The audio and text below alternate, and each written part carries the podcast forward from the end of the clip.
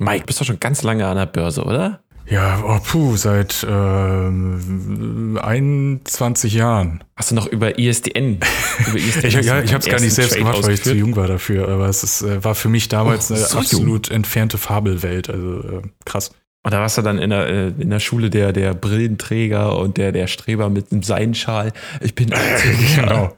Ich glaube nicht, dass meine ersten, ich glaube, wir hatten, meine Eltern haben irgendwas in so einen Fonds gepackt. Ähm, da konnte man, glaube ich, jetzt nicht Eindruck mitschinden. Das war dann eher so für uns Fußballfans, oh, Borussia Dortmund ist an die Börse gegangen und dann hat man eher gesagt, hier, guck mal, ich habe ein paar Aktien. Ich habe eher Aktien gehabt, als dass ich in den Verein eingetreten bin, was ein bisschen absurd ist. Ach. So, und fühlst du dich auf jeden Fall gut, äh, sagen wir mal, gut gebildet für den Börsenmarkt oder brauchst du da noch ein bisschen Unterstützung? Also ein bisschen kann nie schaden, ne? Also mal einer, der sich richtig damit auskennt, ja? anstatt immer nur mit dir drüber zu reden, wäre mal zur Abwechslung ganz schön. Stimmt. Aber du hast ja, ja jemanden starten gefunden. wir gleich mal. Let's ja, go. Los, komm. Der Redseligcast mit Nils und Mike. Heute mit Börsenexperte Holger Czapitz. Zwei Wochen sind schon wieder rum und für mich sind sie wahnsinnig schnell vorbeigegangen, weil ich irgendwie so viel gearbeitet habe. Aber egal. Mike ist auch wieder dabei. Herzlich willkommen beim Redseligcast. Äh, herzlich willkommen dir auch, Nils. Ja, danke. Und wir sind wieder nicht allein. Heute, wir haben schon gehört, haben wir Holger dabei. Holger Czepitz. Schönen guten Tag. Ja, danke, dass ich bei euch sein darf. Danke, dass du da bist, weil ich habe dich angeschrieben, ich habe dich gesucht und ich habe dich gefunden und ich höre dich schon sehr, sehr lange. Also ich höre dich schon seit ähm, Oktober. Anfang Oktober. wow, ich habe jetzt was anderes erwartet. Nein, ich Anfang so. Oktober. Dachte, das klang ja so, als ob wir irgendwie schon ein Paar wären und genau. du schon irgendwie mit mir mitgehst. Wir machen das ja schon seit, wir machen Podcast schon seit Mai 2018. Oh, Insofern okay. könntest du schon länger dabei sein. Aber gut, aber ich Oktober ist auch schon. Oktober war, da ging es nämlich bei mir los mit den ganzen äh, Aktien, Anlegen, Geldanlagen und so weiter. Das ging ja alles relativ schnell. Ähm, und da habe ich euch gefunden und seitdem muss man ja sagen, jede Woche eine neue Folge von eurem äh, Weltwirtschaftspodcast. Bist da nicht alleine, aber da kommen wir später nochmal zu. Und ja, also deine, deine Stimme ist, wie fühlt sich das an, so wenn man, äh, wenn du jetzt weißt, dass du, dass deine Stimme so jede Woche in meinem Ohr so ist und da ganz viel interessante Sachen erzählt. Man hat ja immer selbst Probleme, seine eigene Stimme zu hören. Das habe ich jetzt schon überwunden, weil ich wirklich auch jemand bin, der die eigenen Podcasts wirklich jedes Mal nachhört, um zu gucken, oh, wow. was war jetzt gut, was war jetzt schlecht. Und wir haben ja nicht nur diesen Wochenpodcast, sondern auch noch einen Tagespodcast insofern. Und auch die Familie wird immer dazu verdonnert, das zu machen. Und was ich festgestellt habe, wenn man Podcasts hört und wenn man irgendwie, gut, die eigene Stimme, das habe ich jetzt hinbekommen, aber auch wenn man andere Podcasts hört, mhm. man ist in einem ganz anderen Verhältnis zu den Leuten. Das ist ein ganz intimes Verhältnis, wie so kumpelmäßig eher so. Mhm, und es ist lustig, wenn ich euch jetzt beide sehe und ich habe jetzt den Podcast von euch mir auch angeguckt, dann denke ich, erstmal habe ich mir eine Vorstellung, was ihr was für Gesichter sind. Jetzt sehe ich ganz andere Gesichter. Ich hätte es anders vermutet, aber das ist ja egal. Aber ich habe trotzdem schon ein viel kumpelhafteres Verhältnis. Und wenn man Feedback bekommt von der Community oder wenn man äh, angesprochen wird auf der Straße, dann ist man immer wie so ein Kumpelverhältnis schon. Und deswegen duzen mhm. wir auch Leute. Wir haben am Anfang so ein bisschen gedacht, duzen wir oder siezen wir die Leute. Aber du stellst irgendwann fest, wen du an deine Ohren so dicht ranlässt und so lange mit dem redest, das ist ein Duzkumpel von dir. Mhm. Und das, das ist, deswegen ist es ein eigenes Verhältnis und das ist wie so ein, wie so ein, wie so ein Kumpelverhältnis und was ganz anderes. Ich schreibe ja auch Geschichten, da kriege ich ja auch Feedback zu. Da schreiben sie, hey, sind so doof, das zu machen oder machen sie mal so. Da kriegt man immer so eher negativ, weil wenn man Feedback gibt, muss man ja irgendeine Aktivierung haben. Das ist eher eine negative Aktivierung. Und bei Podcasts ist es aber so, da nehmen die Leute was Nettes wahr. Da kriegt man eher so, kriegt man auch mal irgendwie so, äh, bist du jetzt irgendwie, fühlst du dich aufgestiegen wie eine Legende und erzählst sowas und ist jetzt zu Kopf gestiegen, der Erfolg, nur weil drei Leute zuhören, kriegt man auch mal. Aber eher kriegt man so die netten Sachen, Mensch, habe ich gehört, habe ich mir die Frage gestellt oder Leute leiden mit einem mit oder so. Es ist wirklich ein ganz, eine ganz andere Sache. Deswegen liebe ich auch Podcasts so, nicht nur, weil ich gern rede, sondern weil ich auch merke, welche welche Wirkung das auf Leute aus äh, hat und, und deswegen mag ich Podcasts ganz besonders. Wir auch und deshalb freuen wir uns, dass du da bist. Dann können wir so ein bisschen Podcast-Liebe spreaden und ich bin gerade irritiert, weil für euch da draußen, die uns nur zuhören, wir sehen uns zum ersten Mal und Nils ist gerade extrem am Stocken und ich glaube, er wollte was sagen, aber man hat ihn einfach nicht gehört. Echt? Nils, ah. bist du noch da? Oh no. Hört ihr mich jetzt wieder? Jetzt hören wir dich, genau. Hört ihr mich jetzt? Jetzt hört ihr mich wieder? Oh, na, na gut. Ja. Oh, ja. ja. Podcast, ich war bei Podcast. Podcasts haben sich extrem weiterentwickelt in den letzten Jahren. Sie haben nochmal einen richtigen Boom mhm. erfahren, obwohl sie ja schon, ich glaube, die ersten Podcasts in Deutschland wurden so 2006 oder 2007 so online gestellt. Da war das mit den, mit den RSS-Feeds noch ähm, oder noch früher noch ein bisschen hackelig und sehr, sehr nerdy. Jetzt hat man Angebote von Spotify und anderen äh, Netzwerken, die sie ja quasi Podcasts leben die ja schon quasi davon, also Spotify und Apple Podcast. Jetzt kommen immer mehr Abonnenten dazu oder Abonnentenmöglichkeiten, dass äh, Hörer dafür zahlen müssen oder können. Ähm, welche Podcast, Holger, konsumierst du selber? So, dann, wo du, wo du sagst, du, du schaltest da auch mal, kannst dich auch mal irgendwie ein bisschen fallen lassen und auch vielleicht eine, eine äh, bevor wir mal zu deiner Welt kommen, auch mal eine andere Welt entdecken. Hast du da so ein paar Sachen? Ich gehöre zu denen, die ähm, jede Woche gemischte Sacke, das muss ich zugeben. da bin ich, da bin ich, ich finde einfach diese, diese Unterhaltung von diesen zwei Typen. Es hat sich geändert, seitdem Tommy beim ZDF ist und man merkt ah. jetzt, wie er in dieser öffentlich-rechtlichen Welt gefangen ist und die Pimmelwitze, die er macht, nicht mehr ganz so locker von der Hand gehen. Und auch das, weniger das, das geht noch, das macht er noch, aber so politische Sachen. Während mhm. sich ja äh, der Kollege Lobrecht, der hat sich ja eher so ein bisschen durch diese ganze Pandemie und dadurch, dass er eingesperrt ist zu Hause und nicht mehr auftreten kann, hat er sich ein bisschen radikalisiert, würde ich es mal nennen. Und äh, Tommy ist eher so ein bisschen eingefangen worden in diesen Kreis der Öffentlich-Rechtlichen, hat jetzt so einen, so einen, so einen bürgerlichen Job, würde ich es mal nennen. Und das ist wirklich interessant zu sehen, das auch zu erleben. Und, und es sind auch witzige Typen einfach. Es ist, es ist mhm. wirklich einfach, deswegen diesen Podcast äh, höre ich jede Woche und, und, und liebe ihn. Dann habe ich natürlich andere Wirtschafts- Podcasts, vor allen Dingen aus Amerika. Ähm, Pivot heißt einer mit Kara Swisher und Scott Galloway. Und ähm, ach, dann, querbeet. Dann gibt es natürlich so ein paar Wissenspodcasts wie Bayern 2 Wissen oder SWR 2 Wissen. Da kann man sich mal, wenn man mal ein bisschen klug mitreden will, hört man sich das an. Dann höre ich natürlich die Aktienkonkurrenz, weil wir sind ja mit anderen Podcasts in Konkurrenz, um mal zu sehen, was haben die jetzt gekupfert oder was können wir kupfern oder so. Das, mhm. das macht man auch noch. Also ohne Aktien wird schwer. Das ist vom, vom Kollegen Westermeier von OMR. OMR-Podcast höre ich auch ganz gern. Wobei das ist, das halt, ist halt ein Marketing-Typ und äh, aber der stellt trotzdem anders die Fragen auch, als ein Journalist das okay. machen würde. Und mhm. trotzdem ist es spannend, also den mag ich noch. Und ähm, ja, dann ist der Tag auch schon rum. Also viel Zeit habe ich auch nicht. Ich höre immer beim, ich hör, ich immer beim Joggen. Also, tun. Genau, ich renne immer sehr gern. Jeden Tag jogge ich meine Runden und dann, wenn es mal was Spannendes gibt, jeden Tag. Es ist so bei mir so ein normaler Ablauf und ist so ein, so ein Shortcut im Leben. Wie viele Kilometer? Äh, vielleicht so zwischen 12 und 19. Boah, das ja, ist ordentlich. Ja, weil du brauchst ja irgendwas, was, was, was, du bist ja, ist ja ein Bürojob, den man macht. Das ist ja so, dass der ja, Kopf den ganzen Tag sich dreht, weil du kluge ja. Ideen haben. Und das kannst du entweder im Alkohol ertränken, wie viele Journalisten das machen, mhm. um wieder runterzukommen, oder du gehst halt rennen. Und ich habe mich jetzt für die Rennvariante entschieden. Ich trinke auch mal Alkohol, gesünder. aber es ist gesünder, ganz genau. Also insofern, und, das, und, dabei kann man wirklich wunderbar Podcasts hören. Und da ist Podcast wirklich das richtige Medium. Wobei mhm. ich zugeben muss, manchmal rennt man, hat ganz viele eigene Gedanken und dann kann man dem nicht folgen und dann mache ich mir irgendwie meine Musik an und höre dann irgendeine Musik. Aber, aber in der Regel ist es, ein, ist es ein gute, eine gute Beschäftigung nebenbei, was zu hören. Ich wollte gerade sagen, ich brauche beim Laufen Musik. Ich brauche irgendwie diesen Beat, der mich nach vorne, also ja. so diesen, diesen Takt. Und wenn dann so ein Podcast ist, manchmal seicht der ja auch so ein bisschen dahin und ist so ein bisschen so, mhm. ja, wir labern gerade, obwohl wir keine Substanz haben. Und dann ist es immer schwer, da irgendwie noch gedanklich bei zu sein, bin ich absolut bei dir. Mhm. Ja, aber äh, Geld tatsächlich. Ne? Geld. Also Nils hat money, money. Äh, erst, erst im Oktober von diesem Ding Aktienmarkt äh, gehört zum ersten ja, Mal. Auch, auch durch diesen Podcast, durch den Rätseligcast. Wir hatten mal einen Twitch-Streamer vor, boah, das ist jetzt auch schon wieder 15 Folgen oder so her. Und er hat ja auch über die äh, Trade Republic App äh, geschwärmt.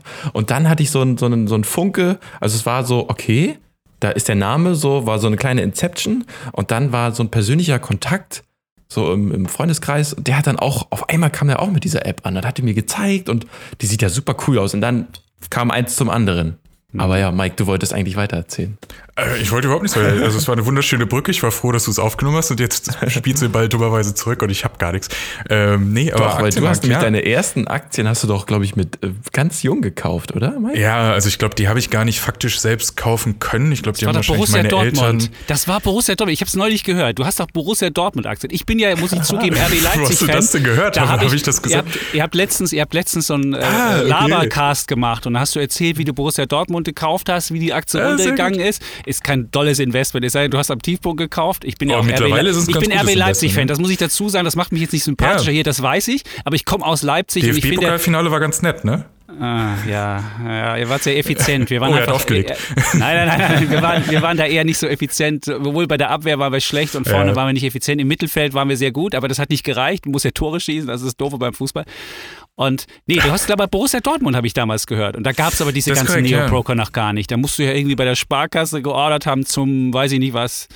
Kurs auch Ja, immer. das war ganz verrückt. Also vor allen Dingen, weil damals war das noch so seltsam, dass der Preis schon in Euro ausgegeben war, obwohl es noch D-Mark gab, weil der Aktienmarkt ja. war ja schon so ein bisschen zwei Jahre voraus. 99, und, genau, ähm, war Euro und die, die D-Mark kam, äh, der Euro kam erst 2001, das stimmt. Genau, genau. Und äh, ja, es war super seltsam. Also vor allen Dingen als Kind, also ich weiß gar nicht, wann, wann war das? Ich glaube 2000 oder so, da war ich 14. So, da wow. verstehst du das ja auch nicht alles. Da denkst du einfach nur, oh, mein Verein geht an die Aktie, ein bisschen was von dem ersparten Taschengeld packe ich da jetzt mal rein. So, ah. das war ja auch kein, ah. keine Anlage in dem Sinne. War auch keine die ersten zehn Jahre. Aber äh, haben sich zwischendurch gemacht und waren ja zumindest dann bis, äh, äh bis Corona dann letztlich kam bei wieder fast dem Wert, den er damals mhm. irgendwann mal hatte und da ich dann irgendwann mal zwischengekauft habe bei niedrigen Werten. Aber vielleicht das an die Leute da draußen. Ich meine, das werdet ihr bei eurem Podcast auch ganz rot überall hinschreiben äh, bevor wir jetzt über irgendwelche Investmentoptionen und sonst was sprechen. Das sind alles keine Anlegetipps in dem Sinne. Wir sind keine Experten, keine Insider, was auch immer. Äh, das ist echtes Geld, mit Jeder dem man da in Anführungsstrichen spielt. Und es ist nämlich kein Spielgeld. Von daher alles mit Vorsicht genießen.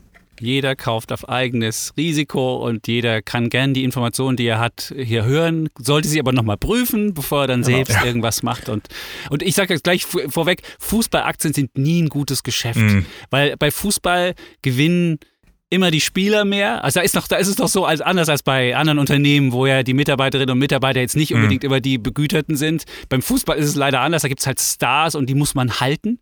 Wenn es jetzt, jetzt in anderen Bereichen, Unternehmensbereichen auch Stars gibt, muss man die auch halten, dann kriegt man auch mehr Lohn. Aber beim Fußball ist es halt wirklich so, die meiste Kohle geht für Spieler drauf und da bleibt für den Aktionär am Ende nicht so viel und man kriegt wirklich, ich habe mir mal die ganzen Bilanzen von Fußballvereinen angeguckt, da kriegt man als Aktionär hat man das gute Gefühl, dass man dabei ist und man hat vielleicht auch mal eine, eine Juve-Aktie, die mal über zwei Jahre läuft und vielleicht auch mal eine Champions League erreicht, aber das ist kein nachhaltiges Ding. Also für ein Investment ist es nichts, für Fans mag das was sein und Mike fühlt sich vielleicht toll, da sagt er, Mensch, habe ich meine schwarz-gelben im Portfolio, das also war gut. Ich habe zwischendurch aber, mal ordentlich Gewinn da rausgenommen. Ja, natürlich, zwischendurch, und, äh, das ist es, aber du willst ja über genau. eine lange Frist. Ja klar, du, nee, es ist Die jetzt Frage keine ist ja, willst du damit deine Altersvorsorge machen? Genau, und das genau. macht man halt mit Fußballaktien nicht. Genau, das ist dann tatsächlich, glaube ich, eher was, wenn man in dieses äh, ähm, spekulative Kurzzeit Geschäft reingeht und sagt, okay, ich gucke da auch immer mal zwischendurch rein und wenn was überperformt, dann nehme ich es wieder raus und äh, pack's woanders, mhm. was gerade niedrig ist, rein.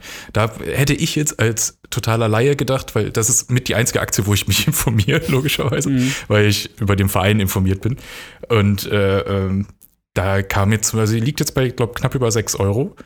Und ähm, da können wir vielleicht mal auf diesen Punkt kommen, was du hältst von diesen ganzen ähm, Einstufungen von irgendwelchen Banken oder sonst was, was ein realistischer Preis wäre. Ähm, weil da jetzt zum Beispiel diese Woche einer genannt wurde von, ah, jetzt hätte ich mir aufschreiben müssen, von welcher Bank? Ich glaube, es war KPMG, weiß nicht mehr. Nee. Äh, irgendeine, irgendeine Einschätzung gab es, dass 13,20 mhm. Euro der realistische Wert wäre, um alles, was ja auch Immobilienkaderwert angeht, mit Hinblick auf, und das ist jetzt vielleicht der wichtige Punkt, oh, diese Frage wird viel zu lang, ähm, Pandemie, es kommen ja Zuschauer bald wieder. Es, was ja jetzt, weshalb alle Aktien ja allgemein runtergegangen sind, aber vor allem Fußballaktien, ist ja Mindereinnahmen, weil Dortmund hat, glaube ich, 75 Millionen Euro Verlust gehabt, dadurch, dass keine Zuschauer im Stadion waren oder zwischendurch mal maximal 3000 anstatt 80.000. Die sollen ja jetzt wiederkommen und da sagen alle, uh, der wird bestimmt bald steigen. Und dann werden sie alle Würstchen kaufen und vor allem das Bier kaufen im BVB. Das ist ja immer. Ja. Also sie haben wirklich einen richtig großen Anteil, ist, also sie haben ja einfach Merchandising ist ja ein Anteil, TV-Rechte ist ein hm. Riesenteil mhm. und dann ist halt ein Teil auch Zuschauersachen. Wobei Zuschauer, klar, das ist natürlich total runtergegangen und da kann was passieren. Ähm, du hast ja gefragt, wie man jetzt insgesamt mit, mit äh, Bankanalysten eingeht. Also man muss ja Folgendes sehen. Also wenn ich ein Bankanalyst bin und eine Aktie einstufe, dann will meine Bank ja mit dem Unternehmen gegebenenfalls Geschäfte machen. So. Hm. Und wenn ich jetzt hingehe und sage, ey, diese Aktie ist wirklich ein richtiger großer Mist und sage, das muss man verkaufen machen, die ist viel zu teuer und die ist, äh, dann ist es, gibt es Unternehmen, die vielleicht das sportlich sehen und sagen, ja, sieht er halt so, aber viele nehmen einem das extrem übel, sowas.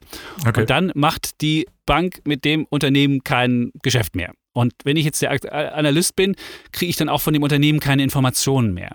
Und meine Karriere ist dann nahezu ruiniert, denn selbst wenn ich von der Bank jetzt weggehe und zu einer anderen Bank gehe, kriege ich ja von dem Unternehmen auch keine Sache mehr. Also insofern, man muss immer diese Anal Analystenbewertungen, sie sind hilfreich, man kann sie sich durchlesen, es gibt spannende Informationen drin, aber wenn das um das letztliche Kursurteil oder das Werturteil kaufen oder halten geht, dann äh, muss man schon gucken. Und wenn halten ist eigentlich schon fast immer eine Verkaufsempfehlung. Und wenn das Kursziel bei einer Kaufempfehlung es gibt ja manchmal auch mit Kurszielen, das liegt das Kursziel irgendwie vielleicht gerade mal noch ein Prozent unter dem aktuellen Wert und man sagt trotzdem kaufen, da weiß man auch, so ernst muss man das nicht nehmen.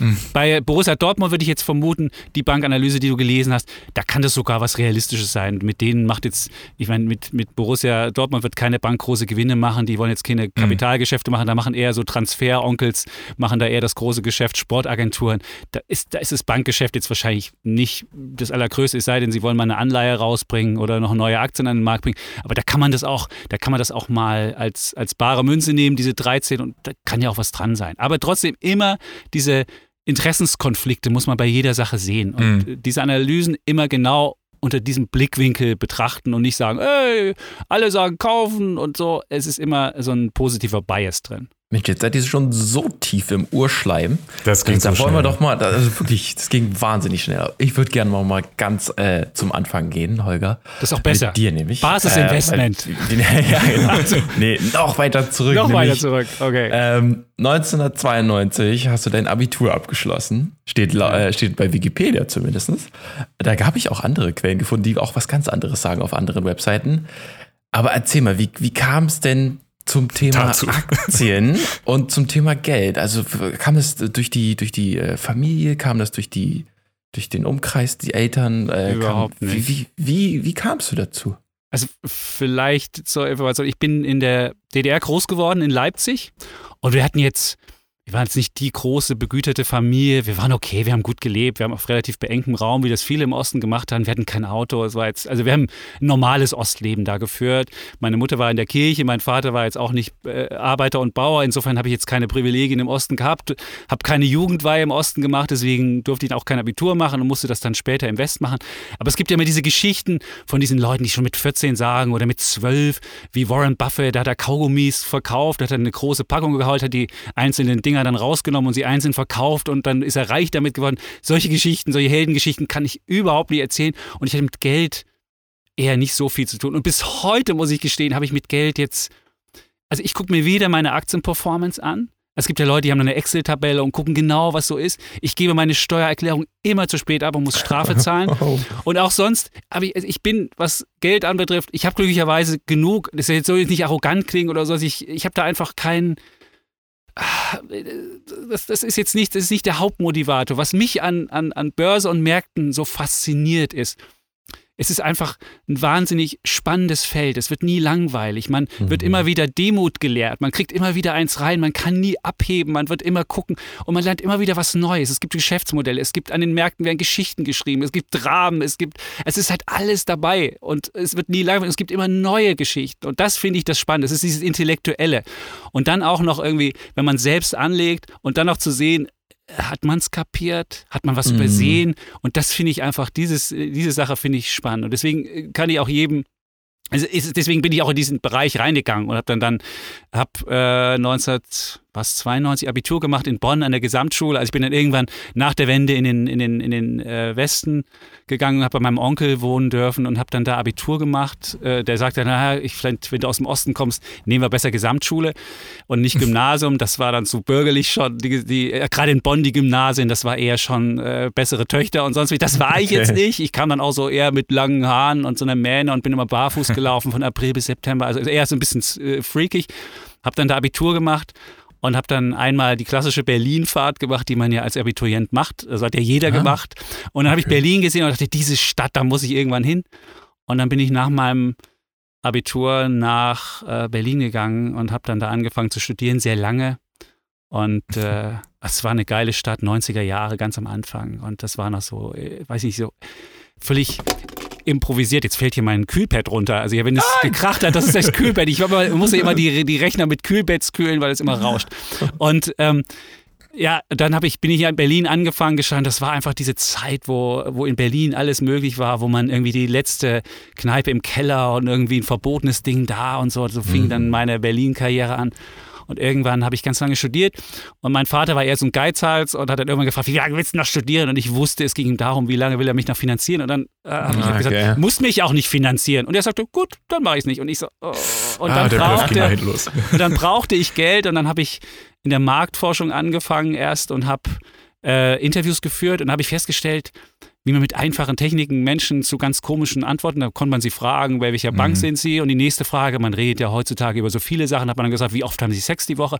Und irgendwann hat man festgestellt, man kann alle Leute irgendwas fragen und das war auch so in meinem, es war Neugierde immer da. Und irgendwann dachte ich, okay, Marktforschung ist schön und gut. Ich, jetzt könnte ich mal was anderes noch machen und dann bin ich halt in den Journalismus gegangen und dann kam die New Economy Zeit und dann konnte man bei Springer anfangen, ohne gedient zu haben. War ja früher nicht so möglich und dann okay. habe ich da angefangen und dann bin ich da zur Welt gekommen, 1998 eigentlich. Formulierung. Äh, 98 und dann habe ich da äh, eigentlich mein Betätigungsfeld gefunden. Ich habe da eine Freiheit und eine, ich kann da machen und lassen, was ich will. Und es ist so geil. Es ist so wirklich so ein, wie so eine riesen, riesen, riesengroße Spielwiese. Und da kann man rumtollen. Klar kann man da auch mal irgendwie in, in Rasen ein Loch reinmachen, weil man es irgendwie, wenn man rumtollt, macht man auch mal Blödsinn. Hm. Und wahrscheinlich ist nicht jede Sache, die man da mal gemacht hat, auch wirklich in Stein gemeißelt und für die Ewigkeit bestimmt. Aber das konnte man machen. Und da habe ich angefangen, da ging es los. Dann hatte man noch so klassisch, als Journalist kam man dann so um elf ins Büro geschlappt. Das war noch am Anfang. dann gab es abends 17 Uhr, gab es Redaktionsschluss. Dann ist man, und danach haben sich die Kollegen noch alle zum Bier versammelt und hat man seinen Stolz angeguckt, die Seiten so an, aufgehängt. Und dann gab es äh, 2001 ging es dann leider runter und all die mhm. schönen mhm. Ideen, dass es irgendwie die Bäume bis in den Himmel wachsen, die waren dann vorbei. Man kam in eine Krise, aus der wir ja bis heute nicht raus sind. Das ist, so eine, ist ja so eine Nacht ohne Morgen. Und dann gab es da die Transformation, das ist das Schöne halt auch immer gewesen. Wir haben immer versucht, am Anfang der Bewegung zu stehen. Erst hat man dann Internet für große Computer gemacht, wo die Leute so breit am, am Bildschirm sitzen. Dann kam irgendwann Mobile dazu und dann musste man auf einmal ganz neue Geschichten, Ideen, Inhalte machen, weil man auf einem kleinen äh, Screen hm. ganz anders es liest. Dann kam noch äh, äh, noch, noch Bewegtbild dazu, dann habe ich irgendwie freakige Videos noch gemacht, dann kam jetzt Podcast dazu und so wird es auch nie langweilig. Ist die Materie Börse ist per se spannend, dann das Betätigungsfeld Medien, wo man immer immer mit am Anfang, mit an der Bewe am Schwitze der Bewegung ist, das versuchen wir ja bei, bei Welt schon immer. Ich meine, wir haben da trotzdem noch nicht den, die, die großen Gewinne machen wir trotzdem nicht, auch wenn wir immer an der Spitze der Bewegung sind, aber irgendwann wird es die goldene Zukunft geben. Und das zusammen ist einfach wirklich ein, ein, ein, eine Sache, die mich wirklich Reiz jung hält, die Neugierde aufrechterhält. Und das Geld, der Geldaspekt, dass ich irgendwie reich werde oder sonst wie, klar will ich eine finanzielle Freiheit haben. Ich will, wenn ich jetzt irgendwie meinen Job verlieren würde oder wenn irgendwas anderes passiert, will ich jetzt nicht sofort nackig dastehen und ähm, nicht mehr meine, meine, meine äh, Ausgaben äh, äh bestreiten können. Aber es geht mir nicht wirklich darum, jetzt, äh, äh dass ich immer schon in Zahlenkolonnen gedacht mhm. hätte oder in Excel-Tabellen oder sonst was, sondern es ist einfach das Intellektuelle, was ich da spannend finde. Ich denke mal, so einfach Spaß bei der Sache ist, wir haben ja schon gehört, ganz, ganz groß bei dir im Kurs und auch natürlich dieses äh, aktiv an den Sachen so dranbleiben. Also Mike und ich sind ja auch so, Mike noch dreimal mehr Blogger, aber einfach so immer, immer so an dem, an dem, an dem Zahn der Zeit, könnte man so sagen, und immer diese, diese Entwicklung dabei. Also es kommen neue Tools, es kommen neue Sachen. Äh, Tesla war vor zwei Jahren noch gar kein Ding, jetzt ist es ganz groß. Papa Elon Musk heißt es ja, und vor zehn Jahren war, war Facebook noch im Kommen. Also immer so dieses so Mitschwimmen und da so, so irgendwie so dranbleiben. Ich glaube, das ist, was uns alle so, glaube ich, so ein bisschen so, äh, motiviert und so ein bisschen äh, unterhält, oder? Ja. Ja, Mike, jetzt musst du was sagen hier. Neugierde, ja, es total. ist Neugierde. Diese Neugierde, total. die hat man, da bleibt man dran. Weil es halt, genau. Das einzige Problem ist, was man hat, man kann nie richtig abschalten. Also wenn man bei der Post ja. Schalterbeamter ist und den, den Laden runterlässt, dann ist irgendwie geht man nach Hause und sagt, okay, das ist gut so. Also man tendiert dann dazu auch sich zu viel von der Arbeit vereinnahmen zu lassen und dann, mhm. und dann, wenn man gerade jetzt auch im Homeoffice sitzt, dann kann man sowieso Privates und, und Arbeitsmäßiges nicht wirklich, ja. zumal ich es auch nicht als Arbeit empfinde, wenn ich, äh, wenn ich mir Finanzmärkte anschaue. Also es kommt ja noch dazu. Also man hat sowieso schon insgesamt nicht die, das Gefühl, dass man arbeitet, sondern dass man, dass man mit Freude Sachen begutachtet und versucht, sie so aufzubereiten, dass andere Leute man vielleicht diese Euphorie auch teilen können oder zumindest denen einen Mehrwert mitzugeben im Leben. Und das ist dann, äh, ja, meine Seite. So, jetzt habe ich aber schon Mike hier unterbrochen. Entschuldigung. Ja, du hast mich gar nicht unterbrochen. Alles gut. Nee, ich habe nur jetzt gerade dazu gesagt, dass jetzt hier im Homeoffice, ich stelle mir gerade vor, normalerweise äh, äh, in, in der Weltredaktion habt ihr so eine Soundbooth, wo ihr dann reingeht für die Aufnahmen und jetzt hockst du in nicht, noch nicht mal im Homeoffice, sondern im Home-Kleiderschrank. Äh, genau. Office. Ähm, Schatz, ich gehe mal kurz noch eine Aufnahme machen. Genau. Äh, ja, diese Distanz zu wahren ist, glaube ich, gerade in der aktuellen Zeit schwer, zumal es ja mhm. auch interessant wird, wie sich das dann nach Corona, wenn wir endlich mal, zumindest ist ja Licht am Ende des Tunnels, aber ähm, endlich mal da sind, inwiefern diese anderthalb bis zweijährige äh, Erfahrung dann auch den, den Alltag für viele Leute auch arbeitstechnisch nochmal wandelt. Also sei es entweder den Luxus, endlich die Möglichkeit zu haben, auch mal von zu Hause zu arbeiten, oder aber ja auch viele Betriebe, ähm, ich glaube gerade Redaktionen, ähm, sagen sich auch, ja, okay, das kostet auch ganz schön viel Miete hier, dieses Büro. Ähm, reicht auch, wenn wir halb so viele Plätze haben. Mhm. Und wir jetzt einfach sagen, jede Woche äh, ist immer mal die Hälfte der Belegschaft irgendwie zu Hause oder so. Also, das da hatten wir sowieso schon bei Welt. Wir haben sowieso nur für ja, 75 Prozent der, der, Leute. Genau. Wir, haben, na, wir sind ja umgezogen in diesen wunderbaren Rem Kohlhasen Neubau. Mhm. Ähm, und da war sowieso nur für, für 75 Prozent. Wir haben nicht jeder unseren eigenen Platz. Das hat schon viele irritiert, mich im Übrigen schade. auch. Ich will ja auf meinen Platz die Frau hinstellen und die Kinder. Das ist ja immer so. Mhm. Man will ja auch, das, ich habe das immer als Wertschätzung auch gesehen vom Arbeitgeber, dass er mir meinen Platz gibt. Ich bin auch so ein mhm. Messi-Typ und will meinen ganzen Schreibtisch zu. Und es gab auch wirklich wunderbare Bilder. Ich weiß noch, gab sogar in der Welt mal eine Geschichte, da gab es Hartmut Medern bei der Bahn, der hatte alles fein, brav, rechtwinklig angeordnet. Mhm. Und dann sah ich daneben in meinem Ding und die Kollegen haben gesagt, nee, wir machen das so, dass es beides gleich groß ist. Und Hartmut Meder war da so ein kleines Bild und ich so ein Riesenbild. Und dann kamen die Leute alle vorbei wie so ein Zoo. Oh, wollt mal gucken, wie es hier aussieht. Also insoweit, aber ich fand, das war halt, das war halt meine, meine Welt. Und jetzt auf einmal hat man keinen eigenen Platz mehr, wo man die Frau hinstellt oder die Kinder hinstellt oder sein, seine, seine ganzen Unterlagen ablagen kann. Ist schwierig, aber dann kam glücklicherweise die Pandemie und jetzt ist man zu Hause Yay. und jetzt kann man das. Ja, yeah, nein, es ist, es ist dieser, dieser Übergang. Dieser Übergang ist viel einfacher jetzt geworden für, für, für jemanden mhm. wie mich, der gewohnt war, ich gehe da jeden Tag hin, das ist jetzt mein Platz und, und jetzt müsste man ja eigentlich überlegen, wenn alle Kollegen so denken, dann hat man ja irgendwie, wer ist der Erste, kommt man so Ellenbogen. Glücklicherweise haben wir so eine Atmosphäre bei uns nicht, wir werden uns alle irgendwie einigen, aber trotzdem hat man ja so Gedanken, wenn man umzieht mhm. und äh, und ja, und jetzt bin ich mal gespannt, wie viele überhaupt zurückkommen wollen. Das ist äh, ja. ja. Aber vorhin musste ich so ein bisschen, deswegen bin ich aus dem Konzept gebracht worden, weil Nils äh, Elon Musk genannt hat. Da musste ich direkt unweigerlich daran denken, wie der Kollege es schafft, mit einzelnen Tweets äh, einen kompletten Aktienmarkt oder zumindest äh, in Richtung Dogecoin, Bitcoin, was auch immer, äh, an, an, an modernen Währungen, sage ich jetzt mal, ähm, ja schon fast zu manipulieren. Das klingt jetzt zu negativ, aber zumindest hat er ja äh, durch seine Reichweite und durch sein Dasein als Multimilliardär und Zukunftsmensch. Er hat genau, es immer am Hals, aber sie hat sie nicht. Das wundert mich selbst. Ich muss gestehen, mich wundert das wirklich. Also es ist für mich ein ganz schlechtes Zeichen, wenn ein Typ, hm. wenn ein Typ ähm, der jetzt ja nicht, äh, vor allem hat ja Tesla selbst diese, diese Münzen, die haben ja selbst Bitcoin. Und wenn der ja. Typ darüber befinden kann, wo der Kurs hingeht und damit eigentlich indirekt die Gewinne seines Unternehmens beeinflussen kann, uh, das finde ich jetzt irritierend. Und ich wundere mich auch, dass die SEC das so, so durchgehen lässt. Aber man sieht eben auch, dass wir so ein, so ein Börsenklima haben, was aufgeheizt ist und was ich jetzt nicht für gesund halte, weil viele Leute, mhm. dazugekommen sind, ich weiß nicht, Nils, wie es dir geht, wenn du jetzt im Oktober eingestiegen bist, so ein richtiger, gut, es gab glücklicherweise jetzt im Februar auch mal einen Einbruch, aber viele sind an die Börse gekommen und es sah aus wie das große Lotterielos. Und alles, was man gekauft hat, wenn man nicht sich total doof angestellt hat, hat gewonnen. Und jetzt sitze ich da ja. und denke mir so, ey geil, ich kann das ja. Und was muss ich denn jetzt hier irgendwie breiten Markt und diversifizieren? Was denn für ein Schrott? Wenn ich am Tag 100% machen kann, warum soll ich denn im Jahr 8 bis 10 machen, wie der breite Markt? Und dann hören sie auch gar nicht mehr zu. Und dann mhm. wird halt diese, wir haben jetzt ja auch gerade wieder diese ganzen Meme-Stocks, da gab es ja erst GameStop ganz groß. Oh ja, jetzt gibt's, da, da hatte ich äh, im, aus Versehen, auch dabei? aus ja. Versehen hatte ich Anfang Dezember investiert und ich wusste gar nicht, was mich da erwartet. Ja, wie geil, da bist du hoffentlich rechtzeitig ausgestiegen. Und jetzt nee, kannst du wieder mitmachen bei EMC Entertainment. Das ist diese Kino macht keinen Gewinn, aber das Ding ist jetzt mittlerweile 31 Milliarden wert. Das ist das Faszinierende und es ist, es ist einfach, ich finde es ja schön, wenn, wenn, wenn junge Menschen über Social Media sich über Aktienideen austauschen und sonst was. Finde ich wunderbar. Aber am Ende geht es ja wirklich auch um Geldanlage und nicht nur mhm. um Spaß. Ich meine, es geht, Börse muss auch Spaß machen und ich würde auch immer einen Teil meines Portfolios so als Spaßportfolio sehen und da kann man auch mhm. experimentieren und so weiter. Aber das hat ja nichts mit, mit, mit Geldanlage, finanzieller ja. Freiheit und mit sowas zu tun, sondern das ist eher das, äh, ja, habe ich halt hier mal irgendwie mit Kumpels mich zusammengefunden und macht, macht das halt mit Geld, wo man früher vielleicht keine Ahnung was gemacht hat, vielleicht eine Fußballwette platziert oder sonst was. Mhm. Naja, zumal halt für irgendwen, äh, der gerade Abi gemacht hat oder so, äh, gerade volljährig ist, sind halt dann keine Ahnung, in die Tüte gesprochen, 200 Euro halt in Relation viel, viel mehr Geld, als wenn irgendwer von uns jetzt mal so sagt, komm, ich gehe mal auf diesen Hype mit und guck mal, was damit mhm. passiert. Und das haben, glaube ich, gerade viele bei diesem Dogecoin-Hype oder GameStop oder so.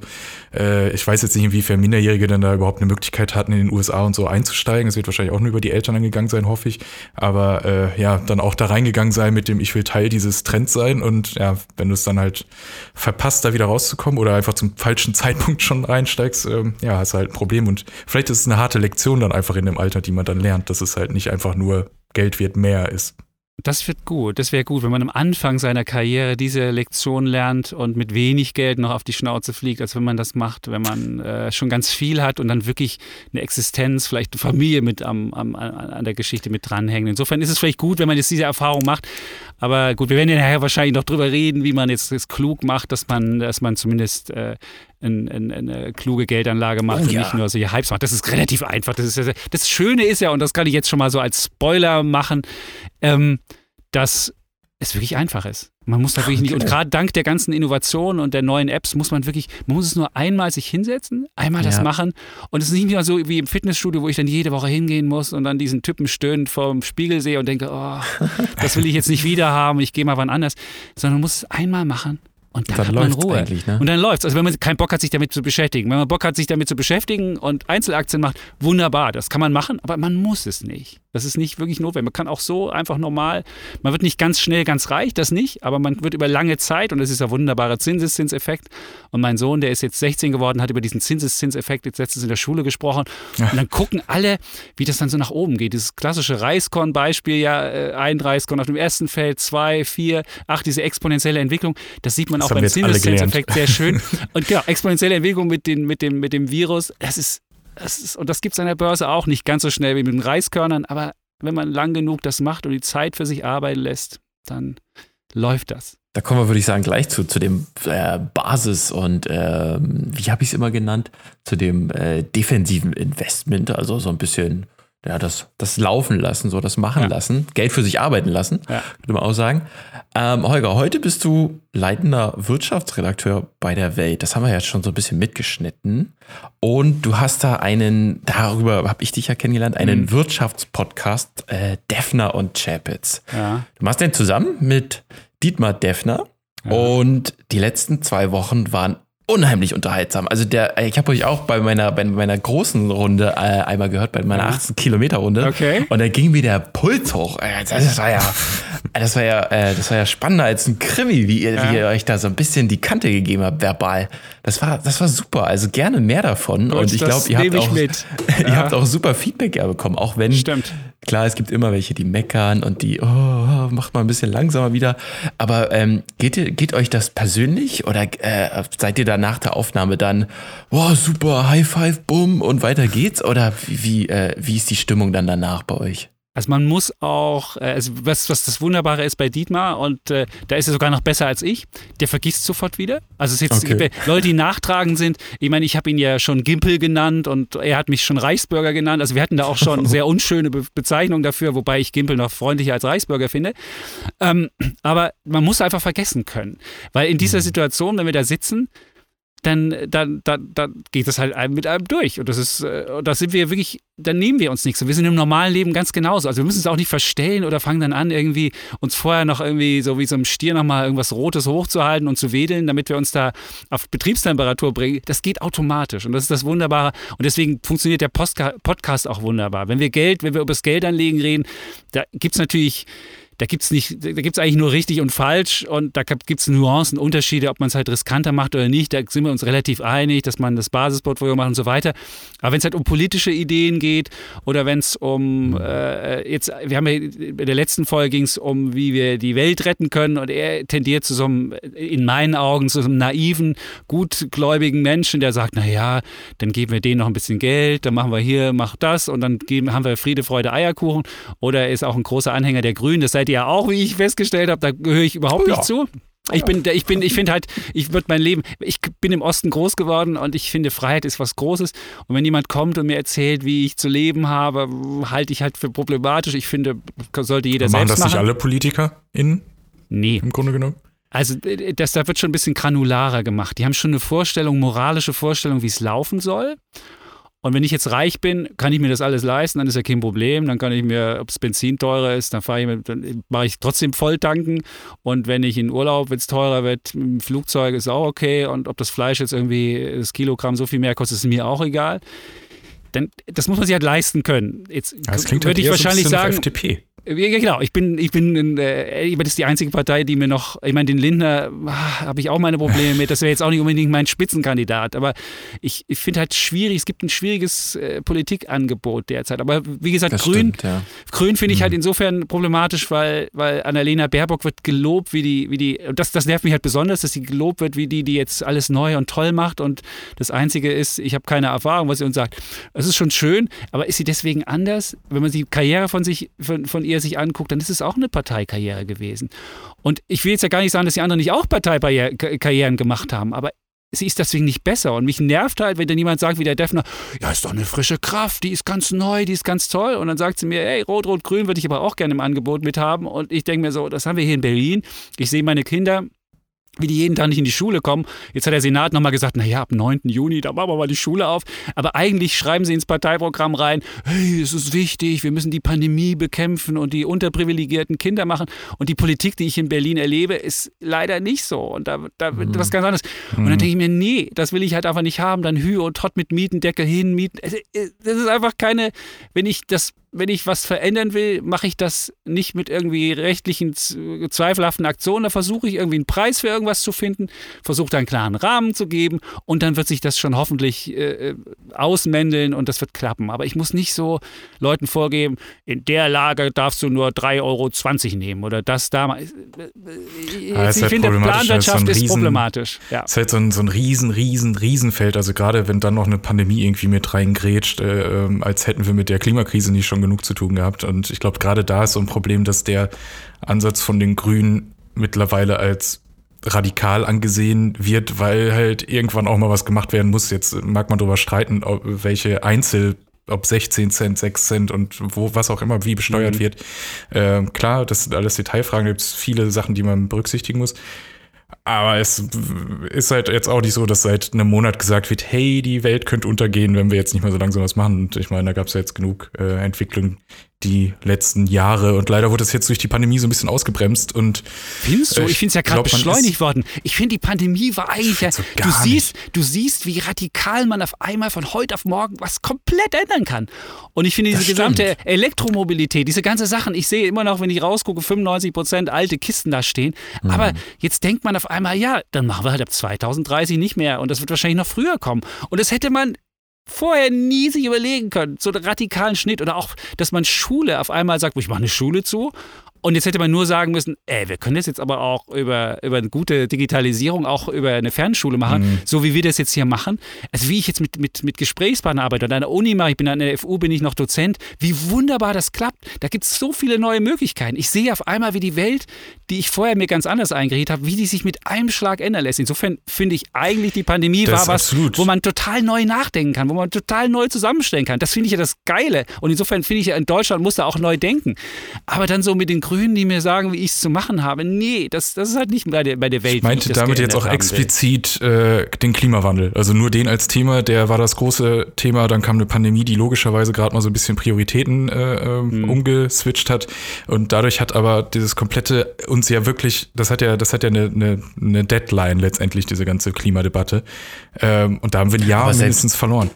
Aber selbst da, nee, da hat doch die Pandemie auch geholfen. Wir haben doch gesehen, was schon. Ja, den einen Monat, wo die Leute ein bisschen weniger Auto gefahren sind, ja. Aber es hat ja, ja jetzt nicht die krassen Einbußen gehabt, weil all die Fabriken und so haben ja größtenteils trotzdem doch den Kram gemacht. Amazon hat dafür jetzt zweimal so viele Pakete durch die Welt geschickt. Ähm, ja, das stimmt. Das sind, ist halt alles, aber das ist wieder genau das gleiche wie mit dem Politikthema. Es sind einfach so viele, es sind so große Themen äh, wo man dann sich immer eine Sache rauspickt, die jetzt gerade durch, durch Twitter getrieben wird, wie die Sau, äh, wo man dann klar, wenn man nur das betrachtet, sagt, hm, aber es gibt auch AutofahrerInnen, die sind darauf angewiesen, mit dem Auto zur Arbeit zu kommen und können sich diese 16 Cent mehr dann halt nicht leisten, was vollkommen korrekt ist, aber dann muss halt der Staat auf irgendeiner anderen Weise dann wieder gucken, dass gewisse Dinge subventioniert werden, wenn sie sagen, Autofahren Radwege. ist böse, äh, dann ja, plump zum Beispiel sowas, wir schenken euch ein Rad, wir machen die, äh, die öffentlichen Verkehrsmittel günstiger. In Berlin sind in den letzten zehn Jahren die Einzelfahrttickets von 2,10 Euro auf 3 Euro angehoben worden. Mhm. Und alle sagen, ja, nehmt euch doch ein BVG-Ticket.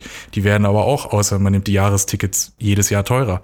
Und man fragt sich, gut, wie soll man das machen? Geht man dann vielleicht zu irgendwelchen Modellen, wie sie in Melbourne und Co. waren, dass man den öffentlichen Nahverkehr äh, komplett subventioniert und sagt, er ist kostenfrei, dass zumindest in den Großstädten keine Autos mehr groß fahren müssen. Aber es sind so viele Themen, zu viele Leute lieben auch noch ihr Auto, was ja auch vollkommen in Ordnung ist. Darf ja auch jeder. Es wurde teuer gekauft in der Regel. Die Deutschen lieben ihr Auto. Die Deutschen lieben ihr Auto. Ja, das lieben ihr deutsches Auto.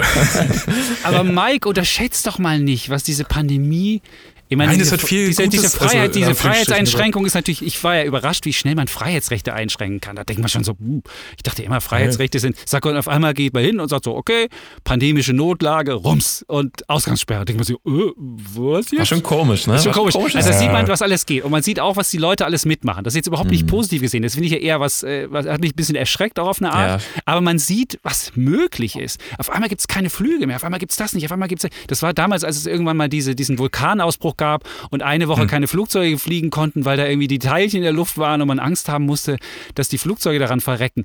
Da gab es ja auch mal sowas. Aber man hatte eine Woche Ruhe. Und man denkt sich so, hä, geht ja. Und das ist doch, und das finde ich an der Pandemie hat auch gezeigt, was alles geht. Und wenn man diesen Schwung ja. jetzt nutzt und zeigt, ey Leute, wir müssen da ein bisschen machen und da und jemanden mitnehmen, das wäre wunderbar. Also das finde ich, deswegen finde ich, ist die Pandemie jetzt äh, äh, so, so schlimm sie ist, immer noch in einigen äh, Teilen der Welt und so, so grausam wie auch äh, äh viele Leute sind gestorben und so doof, aber man sieht, was alles möglich ist. Und das finde ich, diesen Schwung sollten wir uns, wir sollten jetzt nicht in so einen lahmen Modus, jetzt machen wir wieder auf, machen wir den alten Trott wieder und so weiter. Und das habe ich, diese Angst sehe ich halt, dass wir irgendwie jetzt denken, naja, läuft ja noch, ach da, der Arbeitsplatz ist noch da, kann ich ja wieder so machen und so wieder.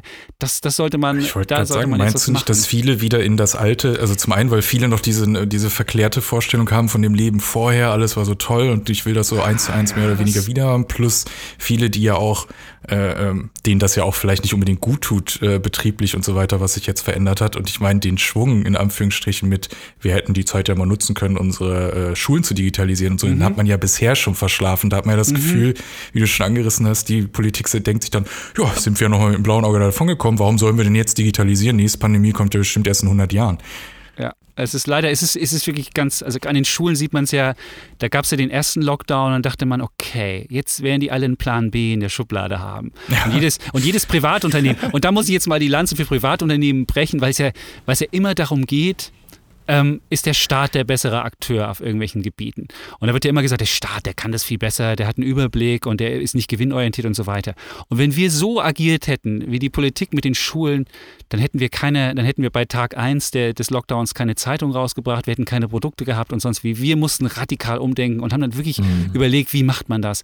Und haben dann einfach, äh, Leute, hat jeder hat einen Laptop und wir hatten zu, am Anfang zu wenig VPNs, da wird das ausgebaut und so weiter.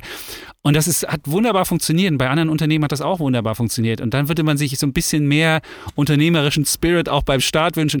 Und deswegen würde ich immer sagen, wer zu viel Staatsgläubigkeit hat und meint, der Staat könnte, das, könnte alles regeln, guckt euch die Schulen in Berlin an. Bis heute hat äh, der jüngste Sohn, der auf, eine, auf einem Elite-Gymnasium ist, äh, das ist wirklich ein Elite, äh, da passiert wirklich sehr wenig. Aber das und ist ja vielleicht, äh, bevor wir jetzt, äh, bevor der Reichsbürger, den wir eingeladen haben, genau, genau, Reichsbürger bevor der jetzt äh, gegen den Staat wettet, äh, ich glaube, das ist einfach eine, eine, Lektion, die man ja oder ein Appell, die man allgemein ans Leben an alle richten könnte. Nicht naiv sein, in jeglicher Hinsicht. Also einfach Dinge ähm, hinterfragen, sei es entweder irgendeine Nachricht, die man auf Facebook oder sonst was sieht, mal gucken, von was für einer Seite ist sie denn verschickt worden, ist das alles koscher. Über alles, alles erstmal nicht als gegeben sehen, sondern alles hinterfragen, sich selbst eine Meinung machen und bei den wichtigen Dingen, die einem wichtig sind, sich informieren. Wie zum Beispiel bei Aktien. Mensch, war das nicht mal Thema? Ach, ja, wir wollten über Aktien reden. Super Überleitung, Mike. Das Mensch, ist, also Moderationsschule Kurs 1.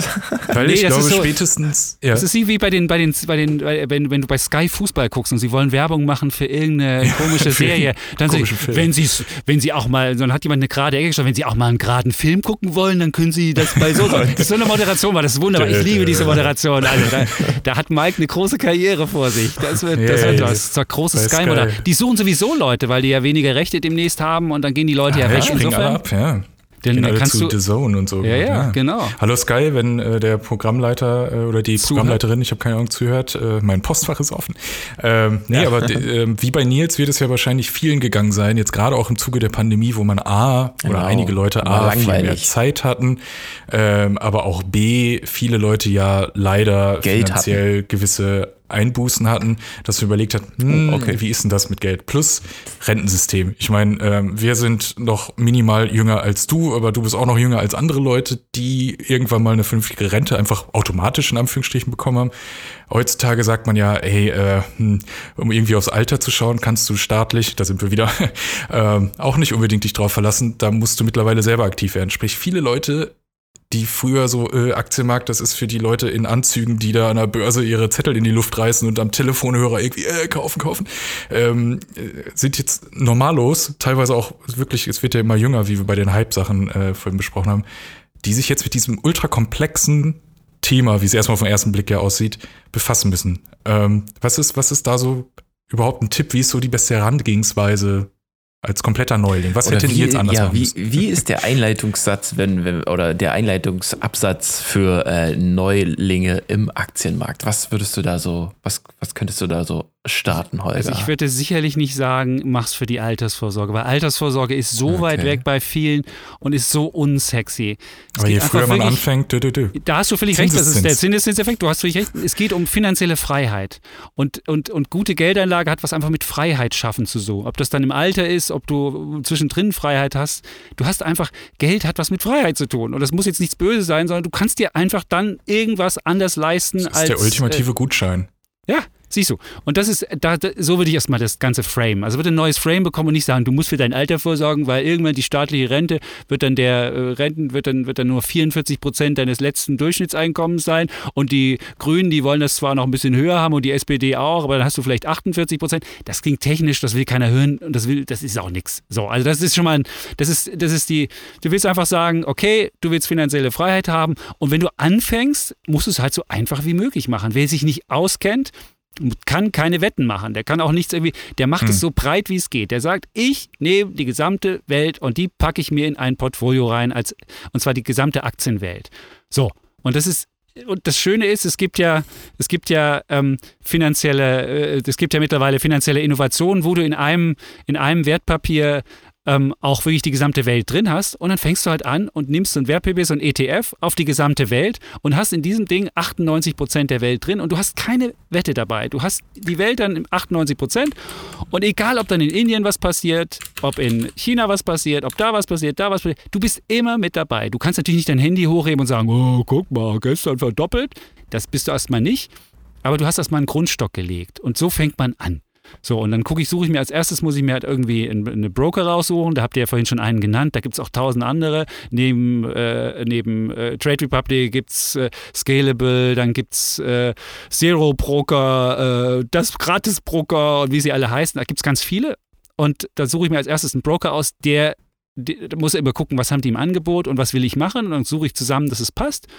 Und dann mache ich so einen Sparplan jeden Monat weiß ich nicht, 100 Euro, 25 Euro. Man kann auch alle zwei Monate das machen, wenn man nicht so viel Geld hat. Und dann kann ich mit der kleinen Summe anfangen.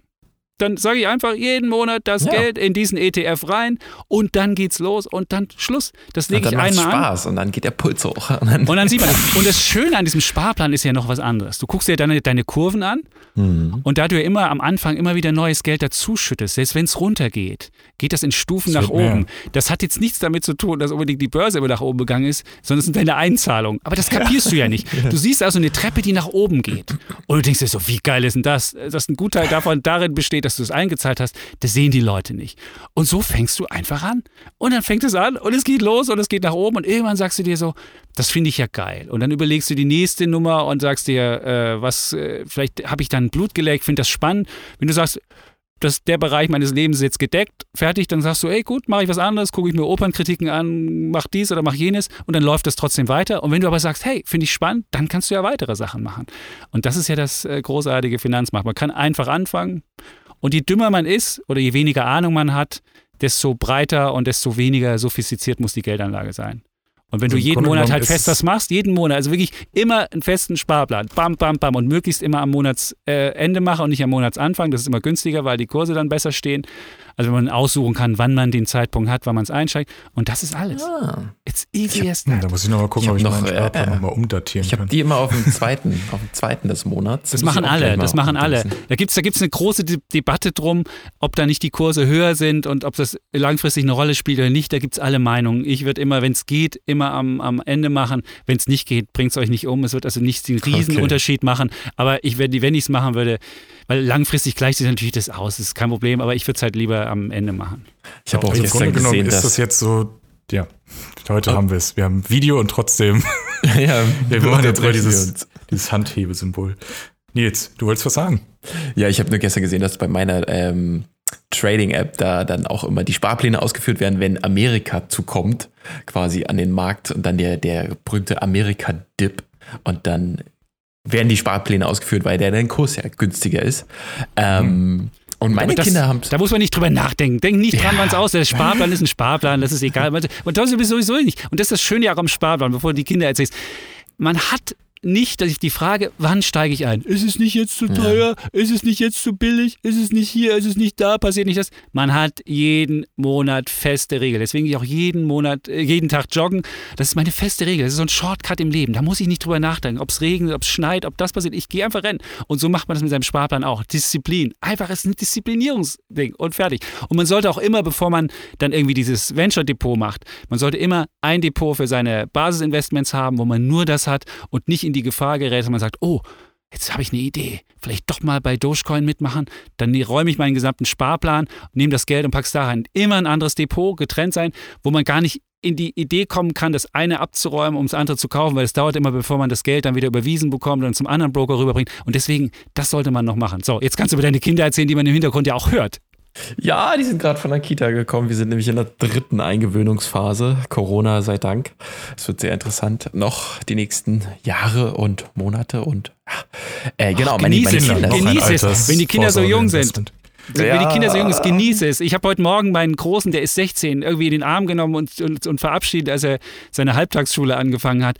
Und dann hat man so einen großen Schrank in der, im, im Arm und denkt, das ist wie so, ein, wie so ein Baum, den man umfasst und fast schon mehr, nicht mehr drum rumkommt. Und das ist was völlig anderes. Genießt die Kinder, wie sie. Also das, ist das sagen wir so viele. Viel wichtiger, viel wichtiger als alles Geldanlage und sonst wie. Genießt oh. die Kinder und, und, und, und, und, und mach das, weil das ist so schnell vorbei. Und dann hast du wirklich so einen mauligen Typen, der dann irgendwie dem, du kannst ja mit deinem Sohn wenigstens Risiko spielen oder an der Playstation zusammen daddeln oder, weiß ja. nicht, oder Fußball spielen. Und ich und? Muss, muss immer noch jetzt hier äh, Bilder ausmalen und versuchen Kreise zu malen. Und ich, ich also es, ich genieße es auch. Ich freue mich aber nur auf eine schöne Risikorunde am Tisch, wenn sie okay. denn Bock haben.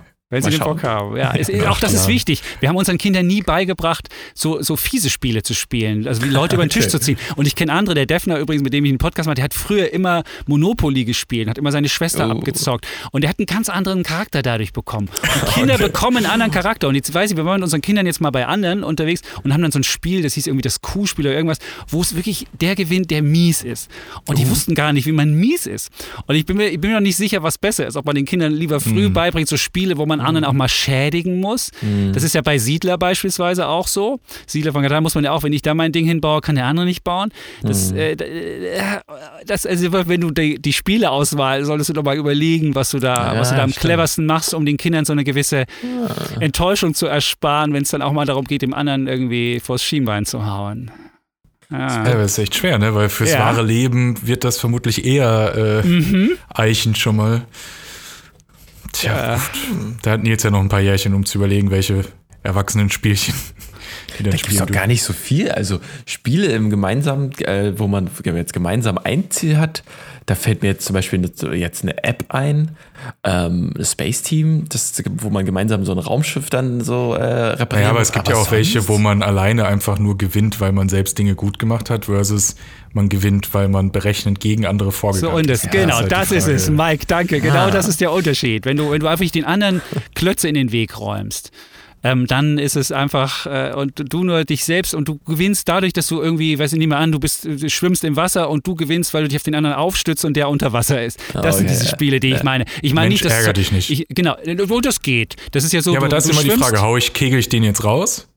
Oder gehe ich mit meiner anderen Figur weiter? Ja, aber ich finde das jetzt nicht, das finde ich jetzt noch nicht so ein fieses Spiel. Da schwimmt man einfach zusammen und der eine, der schneller schwimmt, der schafft es halt schneller und wenn er dem anderen nochmal irgendwie eins draufhaut, der langsamer dadurch ist, das ist jetzt mal noch nicht so ein ganz fieses Spiel. Das ist, weiß ich, also zumindest in meiner Kategorie wäre das nicht. Jetzt so eins. Okay.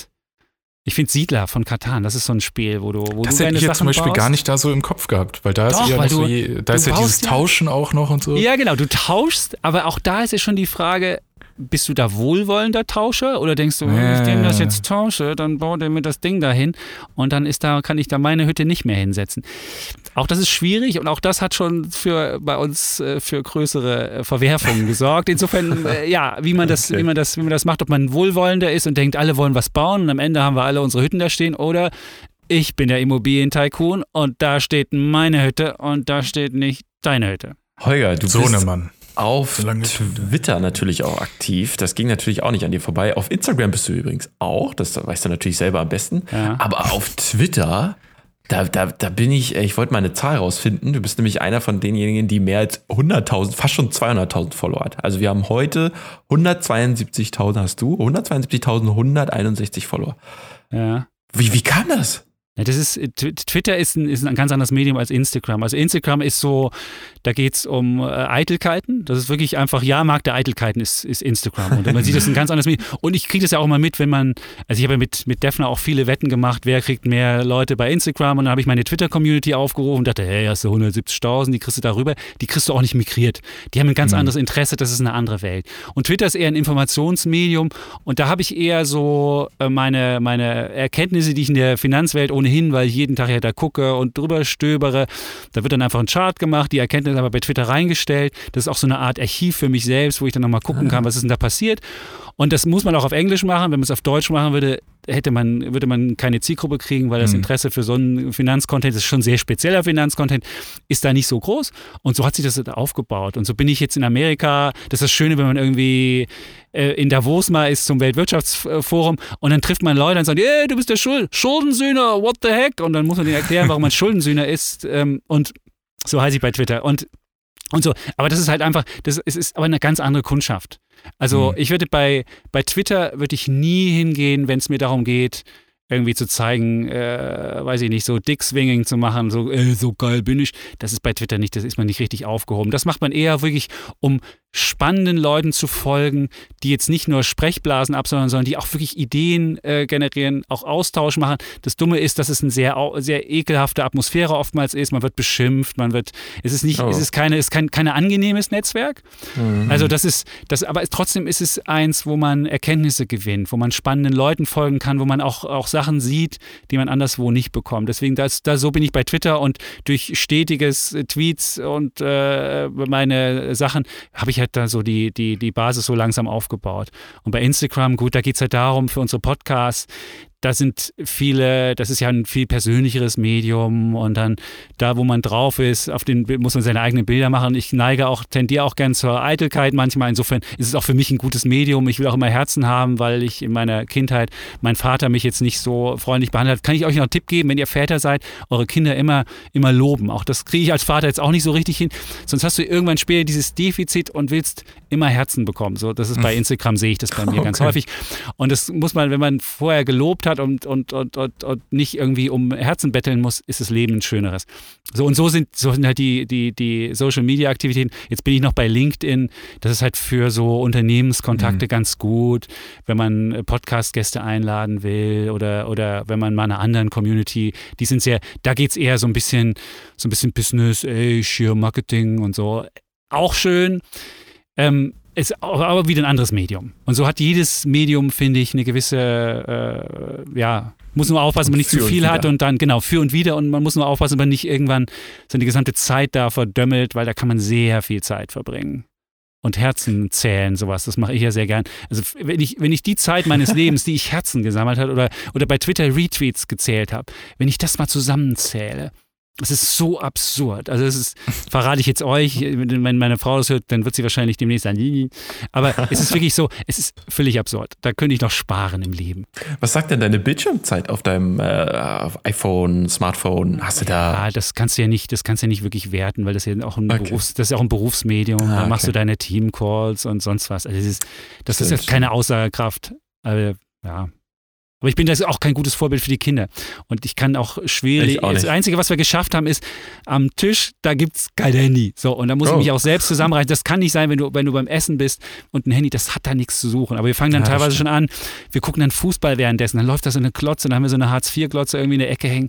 Und dann läuft da Fußball, dann denken wir schon so, oh, da reißen schon so ein bisschen die äh, äh, Sitten ein. Also, ja. Ja, wenn die Kinder dann Red Bull sehen müssen, ist natürlich ja. fies. Es ist hart. Sie sind jetzt auch Fans geworden. Ich, ich war früher, habe ich Fußball ja, ja wirklich ver, die Leute habe ich, habe ich, äh, da dachte ich so, hä, Fußball, das war für mich eine andere Welt. Aber mein Sohn hat mich dazu gebracht, dass, ich, dass wir alle Fußballfans sind. Das ist wirklich ein Kinder, eine oh, Kindergeschichte. Okay. Ich habe die Leute verachtet, die zuerst den Fußballteil lasen oder gar die Sportbild oder irgend so ein Mist. Und mittlerweile gehöre ich selbst zu denen. Ja, ich bin spät zum Fußball gekommen, wie die, wie die wahren Fußballfans mir immer sagen. Deswegen konnte es auch dann nur dieser Verein werden. Also genau, der hat genauso viel Tradition wie du dann im genau, Fußball. so ist es. Ja, kommt zusammen, ganz genau. Sehr gut. Ja. Noch eine äh, ja? technische Frage: wie, wie kommt man denn überhaupt an den, äh, an den, den Genuss eines äh, Bloomberg, Blomberg, Bloomberg, Bloomberg Terminals? Terminals. Oder äh, die, die, den hast die, du halt die, da. Äh, muss man sich da anmelden? Bloomberg, also Bloomberg Terminal ist, ein, äh, ist so ein Informationsding, äh, das kostet 1800 Euro im Monat.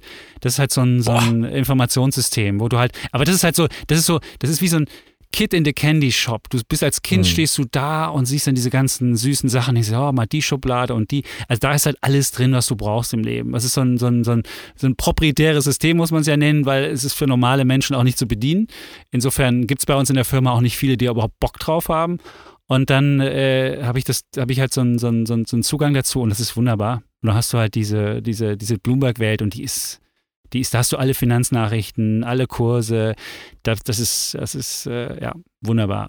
Aber du hast ja mittlerweile im Internet, wenn du bei Finanzen.net oder bei, du hast ja auch mittlerweile im Internet ganz viele Sachen, wo du, also du musst nicht, um irgendwie klug zu werden in der Finanzwelt, einen Bloomberg haben. Aber du wirst natürlich, findest es schneller, als wenn du es im Internet suchen musst, sagen wir es mal so. Das stimmt, das stimmt. Aber es sieht ja. halt auch echt spartanisch aus, ne? Über dieser schwarze Hintergrund, ja, ja. rote Balken oben, gelb und dann die, die Graphen da. Aber es ist halt, sind halt knallhart Informationen. Mehr so nicht ist es. Ungehübsch. Ganz genau.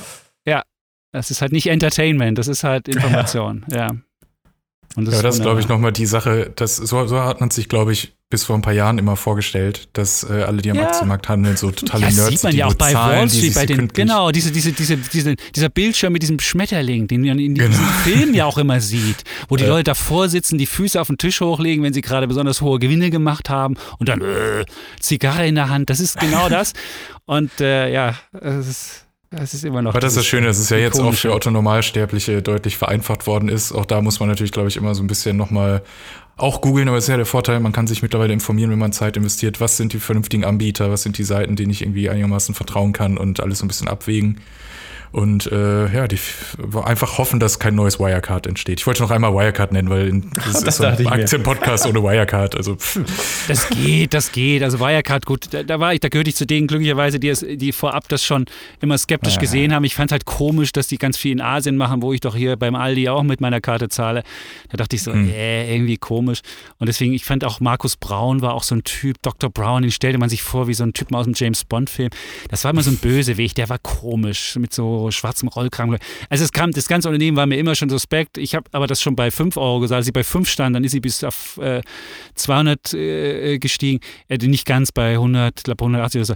Ich habe mhm. auch den Aufwärtsbewegung nicht mitgemacht. Also ich habe das gesamte Ding für, also Wirecard ist an mir komplett vorbeigegangen und dann wollte ich mir, wollte ich mir vorher noch einen, einen Putschein kaufen, also fallende Kurse setzen mhm. und dann hat meine Deutsche Bank mir irgendwie beschieden, ich wäre nicht äh, geschäftsfähig für diese Risikoklasse und dann konnte ich es nicht kaufen und ich war oh. bei den Neo-Brokern, wo ich war, konnte man diese Dinger nicht kaufen und dann war ich, äh, gut, ein bisschen traurig, aber dann hat man gesagt, gut, so war es halt. Ja, was finde ich ganz interessant, weil du hattest es vorhin schon ein, zwei Mal gesagt, so äh, am Rande, so wer, äh, weiß nicht, vielleicht haben Jugendliche früher Sportwetten gemacht und packen da jetzt was rein. Im Grunde genommen, gerade diese Variante, dass man auf einen Kursfall setzt, ist ja auch ja. nichts anderes als Wetten. Also solange ja. man kein Insider ist, aber dann darf man es ja nicht machen. Also von ja. daher, man denkt nur, hm, es gibt die und die Entwicklung, vermutlich mit so einer gewissen Wahrscheinlichkeit in der Zukunft.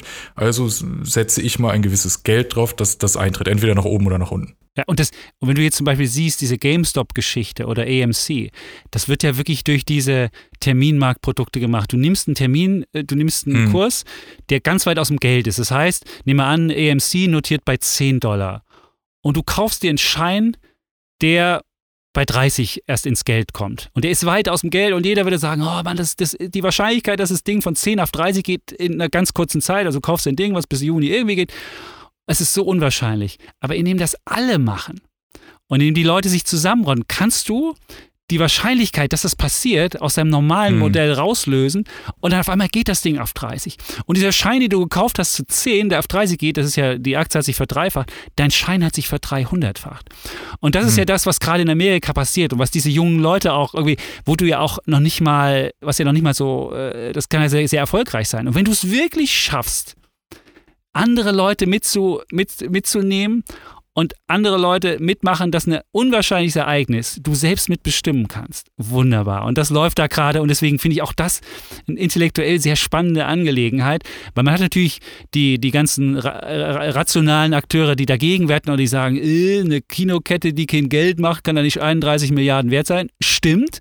Aber wenn einfach alle Leute sich gegen dich verbünden und dann zu sehen, wer ist der Stärkere von den beiden? Ist der, der nach unten wettet, der Stärkere oder der nach oben? Wenn halt viele, die nach oben wetten, und das ist ein wunderbares, wunderbare Sache. Und auch das ist wieder spannend. Und das hat man, bis das aufkam, hätte man nie gedacht, dass immer eine Aktie zur meist gehandelten Aktie werden kann. GameStop war das im, im, im, im äh, mhm. Januar, Februar. Dass äh, Menschen, die sich bei Social Media zusammentun, eine Aktie zur meist gehandelten der Welt machen können. Absurd. Aber das, das passiert.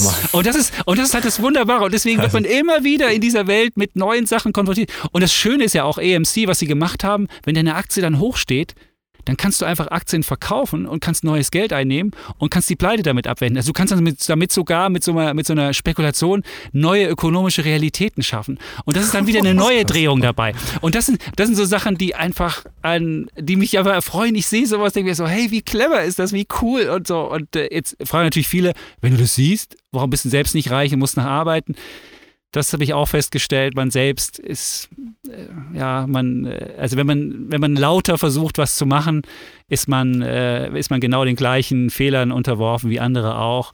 Hm. Und man kann nicht wirklich äh, programmiert reich werden. Das funktioniert nicht. Mhm. Aber ich finde, was du beschrieben hast, faszinierend und erschreckend zugleich. Also zum einen, inwiefern die Macht der Masse, also an sich ist ja schön, gibt, gibt dem Volk eine Macht und es kann so große Unternehmen und große Weltwirtschaften ja wirklich dann irgendwie mitformen oder auch Unternehmen retten, wie du gerade gesagt hast. Aber zum anderen ist es auch so ein bisschen, die manipulieren sich quasi selbst, in Anführungsstrichen, ist natürlich ja. eine Wette, die auch erstmal aufgehen muss, aber so ein bisschen genau. der Markt und äh, äh, ist das nicht vielleicht auch, um es direkt zu fragen, ist der Aktienmarkt nicht auch eine Luftnummer? Also die bauen sich da diese Blase und hoffen, dass sie so groß wird, dass es, dass diese Wette funktioniert. Und ein Unternehmen, was, wie du schon sagst, eigentlich rein von, von der Betrieblichkeit gar nicht so hoch angesetzt sein kann, wird es aber künstlich quasi aufgeblasen, mhm. so dass wenn die Verkäufe dann stattfinden, es teilweise wirklich eine Wertsteigerung hat. Also ist das nicht absurd? Weil früher habe ich als Kind immer gedacht, da ist ein Unternehmen, das nimmt, keine Ahnung, eine Million im Jahr ein. Ich äh, äh, nehme eine Aktie, die hat so und so einen Anteil und äh, entsprechend der, der betrieblichen Ergebnisse pro Quartal oder Jahr, was auch immer, steigt oder fällt die Aktie halt und ich habe anteilig davon halt eine Erhöhung oder eine Senkung. Aber jetzt kommen solche Luftnummern rein, die mhm. halt nicht gerade erst seitdem sind, sondern schon seit Jahrtausendwende. Du hast natürlich recht, langfristig und da, da, langfristig ist immer entscheidend, wo geht ein Gewinn von einer Firma hin. So langfristig, also wenn man langfristig guckt, ist immer, wo geht der Gewinn einer Firma hin und was sind Anleger bezahlt, was sind Anleger bereit für diesen Gewinn zu zahlen. Also weiß ich nicht, wenn ich an, annehme, der Microsoft-Gewinn, die verdienen jetzt 100 Euro und die verdienen in 10 Jahren 1000 Euro, dann ist, verdienen sie zehnmal mehr. Und wenn ich den Gewinn genauso wertschätze heute wie in zehn Jahren, dann wird auch die Aktie sich verzehnfachen. Wenn ich irgendwie sage mhm. in, in zehn Jahren, oh nee, ich will den Gewinn nicht mehr so hoch schätzen, sondern nur halb so hoch schätzen, würde sie halt nur verfünffachen, obwohl der Gewinn sich verzehnfacht hat. Es gibt ja dieses berühmte Kurs-Gewinn-Verhältnis, wo ich gewinne und mit, mit, den, mit, den, mit dem Kurs ins Verhältnis setze und so weiter. So, da hast du recht, das ist das Langfristige. Aber kurzfristiges, und das ist auch das Schöne, Narrative und Numbers, sagt der Angel, sagt sie dazu. Und du erzählst auch Geschichten und du machst auch und du ja. erzählst, also das ist, das gehört auch dazu. Aber es ist doch der Mensch. Ich meine, es sind ja nicht nur Computer oder, oder man sagt ja immer, äh, Leute, die, die keine Gefühle haben, die sind erfolgreicher an, an der Börse und so weiter. Wahrscheinlich sind sie es auch, weil sie eben langfristig wirklich nur sagen, wo geht der Gewinn hin und was sind die Leute bereit für den Gewinn zu zahlen. Stimmt, das ist langfristig. Aber kurzfristig der Spaß und die Geschichten, die du erzählst. Und da gibt es Geschichtenverkäufer, die verkaufen ihre Aktien und sagen, wir wären die größte Plattform dieser Welt. Und dann kommt der nächste und sagt, wir wären auch die größte Plattform dieser Welt Dann denkt man sich, beide können es nicht werden und muss dann selbst abschätzen, wer hat die richtige Geschichte im Petto. Ist doch wunderbar. Und das, ist, das widerspricht ja nicht und ist ja nicht nur, weil es so ein paar Luftnummern gibt, die man natürlich, weil es außergewöhnlich ist, ähm, äh, dass, dass die ganze Börse so ist. Du wirst ja auch eher über ja, einen Mord, du wirst, wirst, auch eher über einen Mord berichten und sonst wie oder außergewöhnliche Ereignisse, weil das das Außergewöhnliche ist. Aber die mhm. Welt besteht ja nicht aus Mördern nur, sondern die Welt besteht aus Menschen wie wir, die sich jetzt hier gerade unterhalten. Aber darüber berichtet ja keiner, weil es unspannend ist. Und das ist an der Börse genauso. Langfristig ist die Börse wirklich auch eine rationale Sache und langfristig wird es auch so funktionieren. Und ähm, langfristig hat man wirklich einen Anteil daran und ist als Aktionär wirklich am Unternehmen beteiligt. Und das könnte ich auch immer den versuchen, den Kindern zu erklären. Und da macht es wenig Sinn, einen ETF zu machen, weil das was Abstraktes ist, ein ETF mit ganz vielen Unterschieden, sondern da ist es sinnvoll, die Kinder gucken Disney Plus oder machen keine Ahnung, was sie auch immer machen oder Netflix oder sonst wie. Und dann kannst du, und dann kannst du den einfach eine Aktie kaufen, weil es ja so billig ist neuerdings bei den äh, ganzen Neo-Brokern. Mm. Kaufst du den eine Aktie und die sehen, was ihre Aktie macht und sind sofort begeistert und du erzählst denen dann, ich habe das damals bei Airbnb gemacht, wir haben ein 900 Millionstel an dem Unternehmen und dann sagen wir, hey, wenn wir das nächste Mal buchen, wir sind ja eigenbeteiligt und ein 900 Millionstel, 99 Millionstel können wir von unserem Gewinn da jetzt auch selbst kriegen. Das ist wunderbar. Auch da kannst du auch den, den Kindern das dann, dann vermachen. Und die Börse ist eigentlich was, es hat nichts mit Luftnummern zu tun. Also es geht einfach darum, menschlicher Fortschritt, menschlicher äh, Einfallsreichtum mhm. wird da handelbar gemacht, wird in Gewinne verwandelt und das ist, ich finde, das ist eine wunderbare Sache und deswegen liebe ich auch Märkte so. Und es ist wie im normalen Leben. Und klar ist es, ist es ungleich verteilt und klar, äh, Leute, die in der Schule nie gelernt haben, dass man eine Aktie haben muss, äh, die haben es schwierig, da irgendwie zu reüssieren. Jemand, der kein Geld hat, hat es auch schwieriger. Deswegen äh, kann man ja irgendwie gucken, wie man für die Leute auch irgendwie einen Staatsfonds aufmacht. Das kann man ja gerne auch noch tun. Aber deswegen jetzt die Börse zu verteufeln, weil nicht alle gleichzeitig das gleiche Zugang haben oder sonst das würde ich nicht machen. Oder nur weil es halt irgendwelche Geschichten gibt, wo mal äh, außergewöhnliche Scharlatane unterwegs sind. Deswegen ist hm. das ganze, die ganze Börse ja kein äh, Scharlatan Schikanerie, sondern es ist ein wunderbares äh, Ding. Ja, und jetzt haben wir viele wunderbare Dinge darüber gehört in den letzten, ich weiß gar nicht, was jetzt genau waren, 65, 70 Minuten. Das ist ganz schön. Wir hatten eigentlich noch so viele Themen auf der Liste. Jetzt hast du noch irgendwas, was du unbedingt loswerden willst. Ich wollte noch einfach mal fragen, ich, meine Kinder hört ihr auf jeden Fall auch im Hintergrund. Das ist auch das mal ist ganz doch wunderbar. Das ist, beim, beim, Podcast kann man das machen. Das, das ist ja das Schöne. Man, das ist ja aus dem Leben. Zeit. ja. Natürlich. Ähm, noch, äh, äh, ja, meine abschließende Frage wäre, Holger, aber die hast du gerade so ein bisschen äh, schon äh, ein bisschen beantwortet. Sind denn Aktien für dich noch so, so ein Ding, dass du da, also was sind Aktien für dich? Sind die wirklich noch, dass du Teil bist von der Firma, Teilhaber? Klar, Teil einer Idee. Du hast, da haben andere Leute, ich meine, das Dumme ist ja immer, dass andere Leute immer clevere Ideen haben als man selbst. Das sieht man im Leben ja immer. Aber ich kann dann daran teilhaben. Und wie geil ist das denn, dass, es, dass, dass Ideen handelbar werden? Und, und natürlich ist es blöd, viele Firmen kommen erst zu spät an die Börse, dann haben die, die die Idee hatten, erstmal den großen, den, den, die Sahne abgeschäumt und zum Schluss bleibt nicht mehr so viel für die anderen, wenn sie an die Börse gehen. Das gibt es natürlich auch. Also man ist mhm. ja nicht bei jeder Idee am Anfang mit dabei. Das sieht man jetzt auch bei Trade Republic, diese großen Gewinne, die die machen, die werden am Anfang, wenn die an die Börse gehen, dann wird man wahrscheinlich nicht mehr so viel Gewinne damit machen können. Also klar ist es nicht, aber es ist doch, es ist doch wunderbar, es ist doch ein Gefühl. Und wenn, wenn so ikonische Aktien an die Markt gehen, wie Airbnb, wo jeder irgendwie denkt, hey, wie, wie, wie wunderbar, wir haben jetzt uns ein, jetzt geht hier mein, mein, mein Siri an, seht ihr, jetzt mache ich mal mein Siri hier aus, Entschuldigung. Ähm, also wie wunderbar ist es denn, äh, wir haben jetzt jetzt einen Mietwagen gemietet und haben überhaupt noch keine Unterkunft und sagen, irgendein Airbnb wird es schon geben. Und mhm. an dieser Idee beteiligt zu sein, wie wunderbar ist das denn? Oder ich, es gibt so andere Aktien, Coinbase, da kaufe ich mir am Anfang eine Aktie, um eine Idee mitzuhaben. Ich weiß natürlich, am Anfang ist es völlig überteuert und ich habe das zu einem, zu einem völlig überteuerten, das hat rational auch nichts zu tun, das ist einfach eine Gefühlsfrage. Du bist mhm. dabei und kannst irgendwann später die Geschichte erzählen, das war der Marktplatz, wo jeder, jeder schrottige äh, Coin äh, gehandelt wurde und wo bei jedem Handel an, an die Plattform was, was abhing. Zumindest ist meine Idee, dass es passieren könnte. Vielleicht passiert es auch nicht und das ist nicht so ikonisch, wie ich das denke. Das ist ja immer so. Aber Airbnb glaube ich schon, das ist einfach, das ist eine neue Art des Reisens. Und wer mhm. hat denn gesagt, ich mache mal Booking? Das das machen. Die Leute buchen vielleicht über Booking, aber man sagt, ich mache mal Airbnb. Das ist wie so eine Kategorie. Das ist ja das Gleiche, wenn ja. du heute, wenn du heute diese Hafermilch nimmst. Völlig absurd bewerteter Laden. Und ich würde sagen, rational überhaupt nicht. Wie kann was, wo du irgendwie ein bisschen Rapsöl reinschüttest und ein bisschen Hafer machst? Über Burggraben null, das kann jeder machen. Wie kannst du das Ding irgendwie 13 Milliarden wert sein? Und dann sagen mir die jungen Menschen, also ich bin ja selbst jetzt nicht alt, aber andere Menschen sagen, ja klar, ich gehe ins Café und sage, ich will mal eine Oatly und sagen nicht, ich will mit Hafermilch. Und solche Sachen. Und dann können die Leute, die dieses Gefühl haben, ich mach mal Oatly, die können sich die Aktie kaufen. Wie geil ist das denn? Mhm. Und das sind so Sachen, und wer, wer denkt, das wird eine Kategorie wie Tempo-Taschentücher, wo man ja nicht mehr Taschentuch sagt, sondern Tempo, wunderbar, bestens. Und so ist es bei ganz vielen Sachen. Oder, oder Beyond Meat, als es um fleischlose Burger ging. Mm. Da haben wir die ganze Palette mal durchgetestet und geguckt, sind die wirklich so geil? Gibt es da Konkurrenz? Kann es passieren, dass irgendwie mir irgendwie Nestlé mit so einem Wonderburger um die Ecke kommt oder gibt der Lidl mit Next Level Burger, furchtbares Teil im Übrigen, äh, kann das mir meinen Gewinn kaputt machen? Das ist doch, das ist, und das dann so, man kann an den Kindern, dann sitzt man da und dann probieren wir alle diese Burger aus und die Kinder verziehen das Gesicht und man kann das trotzdem noch mit dieser Aktie verbinden. Wunderbar. Also das, man kann das Leben auch mit anderen, mit anderen Augen sehen und das finde ich ist mit, mit offenen Augen, jetzt werden viele sagen, es ist mit kapitalistischen Augen, meinetwegen ist es kapitalistisch, aber es ist... Aber ja, sie glänzen. Sie glänzen, genau. Sie glänzen. Genau. Und da müssen keine Dollar drin sein, sondern man kann das auch machen, ohne dass man immer gleich ans Geld denkt und immer gleich meint, man muss reich werden und sonst was. Holger, vielen, vielen Dank für deinen Spirit. Das ist einfach, deswegen, deswegen mag ich euren Podcast drüben auch bei, bei von der Welt, euren Wirtschaftspodcast. Ja. Du hast einfach so einen Spirit und du hast Power und es ist hinter, hintereinander geht das los und das ist super, also macht super Spaß, dir einfach zuzuhören. Also das ist total schön. Deine, deine Stimme mich. ist auch Danke. einfach angenehm. Also das war, Danke. Das, Auch das ist wirklich, das ist das, nette das netteste Kompliment, das man haben kann als Podcast. Das ist wirklich total nett, weil man die eigene Stimme ja immer komisch anhört. Da hätten wir schon mal den Schleifenschluss wieder die Stimme, die man selbst hört. Also wirklich, oh, ja. Jetzt haben wir die Welt umrundet, wie wir so schön sagen. Ah, ah, also, stimmt, das sagt er auch drüben ja. immer. Ja, genau. Ah, ich muss leider echt jetzt spurten. Der Ralf Möller wartet im Schnitt. Der macht nämlich eine vegane Kochshow jetzt für Lidl und die soll ich schneiden. Mit den guten Lidl-Burgern. Mit den nee, die, die, heißen, die, heißen, jetzt anders. Die haben die Dinger umbenannt jetzt, weil dieser Next Level Burger, der war so schrottig. Die haben jetzt ganz viele, also Lidl macht da ganz viele Sachen. Also ich muss sagen, das ist wunderbar. Also Lidl ist auch, auch, auch wenn du mit offenen Augen da lang gehst und denkst, die haben ja auch Hafermilch im Angebot. Jetzt habe ich die ja, mal dagegen. Jetzt will ich mal gucken, ob die wirklich so viel schlechter ist als die Oatly. Also solche Sachen, das ist äh, klasse. Also ich, ich liebe es. Darf ich mir jetzt gleich anschauen. Auch die Hafermilch, die gab es schon bei der Carbonara als ähm, Habt ihr?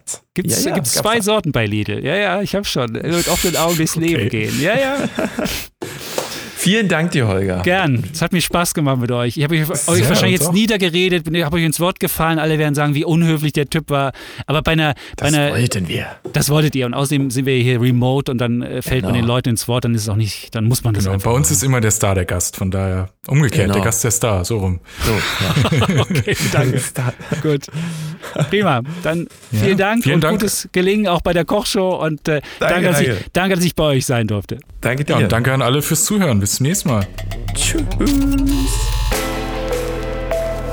Alle weiteren Folgen gibt es auf redseligcast.de.